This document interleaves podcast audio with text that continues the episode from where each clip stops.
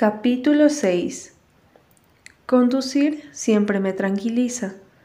Amo el movimiento continuo, el sonido de las llantas sobre el asfalto y cualquiera sea la música que suene y ocupe mis pensamientos. Cuando Charlie y yo nos vamos de Quimping, conduzco hasta que sus palabras dejan de retumbar en mis oídos, hasta que no estoy tan enojada, y no me importa lo que diga Charlie, yo sigo sin tener idea de con quién estoy enojada. Sentada a mi lado en silencio, no para de juguetear con su teléfono. Cambia todo el tiempo de canción, algo que siempre hace cuando está nerviosa o enojada o preocupada. A veces es difícil entender lo que siente Charlie cuando escucha música porque, para ella, la música transporta todos sus sentidos, los mece hasta que ella pueda ponerlos en orden. Cuando mi coche finalmente se detiene, estoy en un vecindario conocido cerca del lago, un parque familiar, una casa conocida con ventanas iluminadas suavemente en la calle de enfrente. Le ordeno a mi cuerpo que se mueva, que salga del auto, presione el timbre y hable con Hannah. Necesito ver con mis propios ojos que está bien. ¿Mara? pregunta Charlie, asomando su cabeza por la ventana en la oscuridad. ¿Qué estamos haciendo aquí? Miro hacia la casa de Hannah. Parpadeo detrás de mi asiento. Mi teléfono vibra en mi mochila. ¿Mara? ¿Qué pasa si tienes razón? Pregunto. ¿Y si ella no está bien? Charlie presiona mi brazo con las yemas de sus manos e inmediatamente me tenso. Luego me relajo y me vuelvo a tensar otra vez. Es increíble cuántas emociones puedes experimentar en tan solo unos pocos segundos, todo por el tacto de una persona. Podemos llamarla, dice Charlie con suavidad, ver si tiene ganas de recibir compañía. Del otro lado del parque, la casa de Hannah luce cálida y tentadora, y estoy extrañándome sorprendida.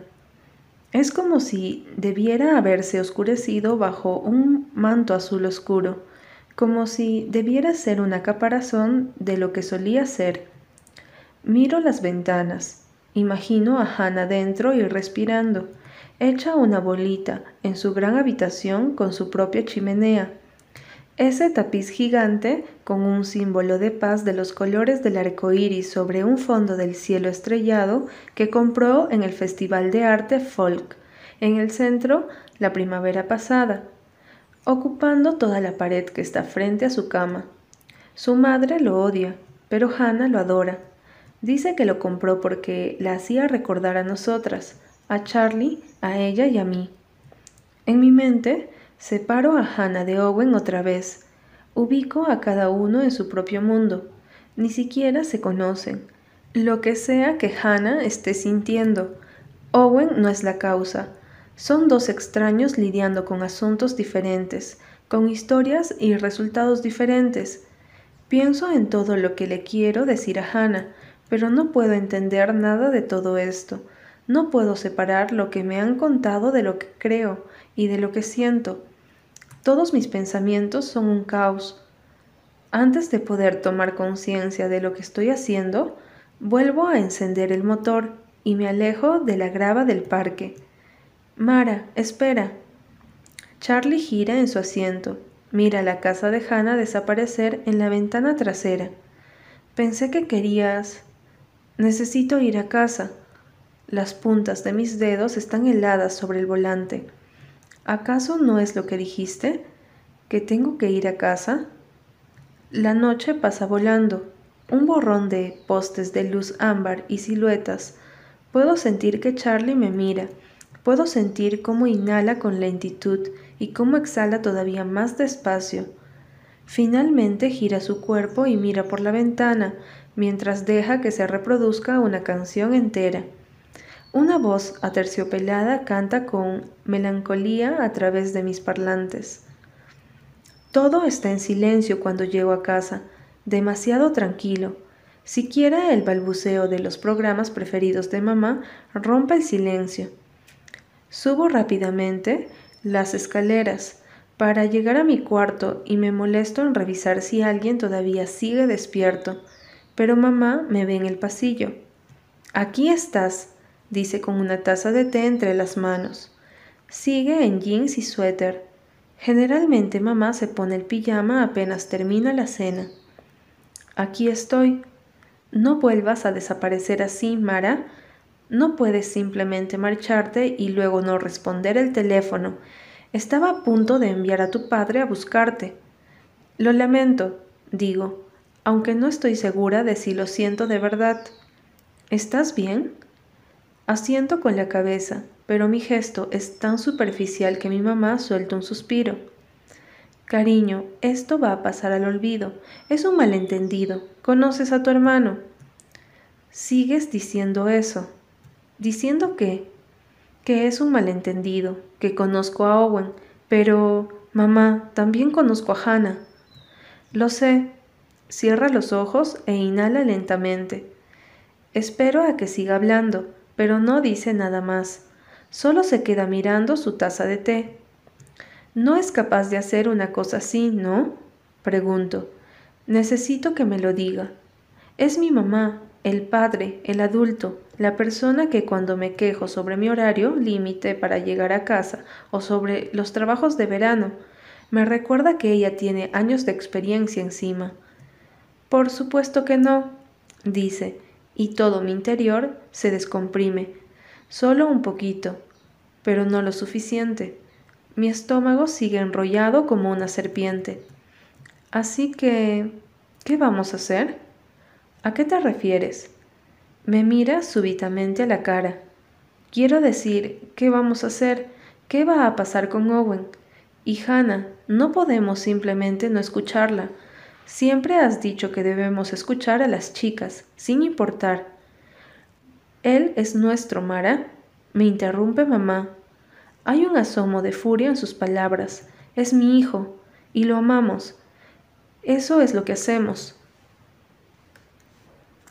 Asiento con la cabeza y me da un beso en la mejilla al tiempo que pasa junto a mí y baja las escaleras. La veo alejarse. Mis pies desean seguirla, hacer todo esto más sencillo para mí también, pero no puedo moverme en su dirección. En cambio me entierro en mi habitación, Reviso mi teléfono y veo que tengo un correo de voz de mamá y tres mensajes sin contestar de Owen. ¿Dónde estás? Mamá se está volviendo loca y papá está en estado camatoso. Ven a salvarme. Mar, por favor. Me quedo mirando a la pantalla. Siento un entumecimiento expandirse por mis miembros. Luego apago el teléfono y lo lanzo sobre mi cómoda. Después me cambio y me meto en la cama. Me pongo boca abajo y abro la cortina de la ventana, buscando las estrellas. Esta noche están tan tenues, opacadas por el brillo de la luna. Unos cuantos metros más abajo, en el techo del porche, una forma oscura bloquea a unos árboles distantes. Owen. Está sentado con los brazos descansando sobre sus rodillas y la cabeza inclinada hacia el cielo, hasta que gire en mi dirección. Al principio no estoy segura de si puede verme a través de mi ventana, pero nuestros ojos se encuentran. La luna se refracta en los lentes que usa de noche, luego de sacarse los de contacto. Tengo un par idéntico sobre mi nariz ahora mismo. Compartimos una visión terrible, heredada de papá, Owen inclina su cabeza, una clara invitación. Luce tan pequeño como un niño metido en el cuerpo de un adolescente. Inclusive desde aquí puedo sentirlo preguntando, esperando, necesitando que vaya con él a inventar una historia. Y quiero hacerlo. Quiero abrazar su cuello y dejar que me despeine. Quiero que todo sea como hace unos días atrás, cuando me hizo reír cuando nos encontrábamos en el cielo.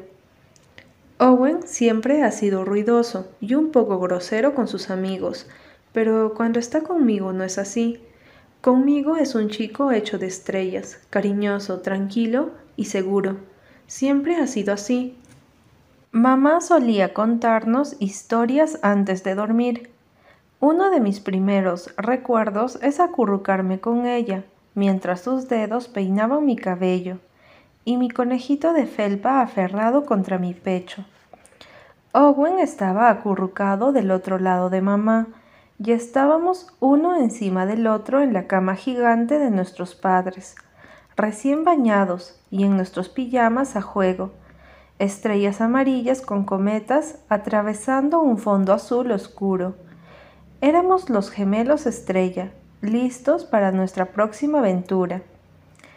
Había una vez, decía mamá, un hermano y una hermana que vivían con las estrellas. Eran felices y tenían aventuras salvajes explorando el cielo. Desde que tengo memoria, las historias son algo importante en nuestra familia. Los gemelos nacidos en junio, Géminis elevándose en el cielo, hasta hubo algunos años en los que mamá ponía feliz cumpleaños Géminis en nuestro pastel junto a pequeñas estrellitas amarillas sobre el chocolate. El tiempo pasó y éramos demasiado adultos y grandes y cool como para acurrucarnos con mamá para escuchar historias antes de dormir. Pero nunca nos desprendimos de esas historias. Eran, son, parte de nuestra sangre Owen y yo siempre volvíamos a ellas e inventábamos nuestras historias para divertirnos. Las usábamos para darnos golpes pasivo-agresivos cuando discutíamos como consuelo, como una manera de recordar que no estábamos solos. Abrí un poco más la cortina, mis ojos clavados en los de mi gemelo. Le creo, en serio, pero mi cuerpo no me deja acercarme me digo a mí misma que solo estoy cansada, exhausta por todo lo que pasó con Charlie, y me pregunto por qué, por qué, por qué Hannah diría una cosa así. Apoyo la mano contra la ventana. Owen también levanta su mano, imitándome. Solo puedo ofrecerle una sonrisa cansada, y luego dejo que la cortina vuelva a su lugar.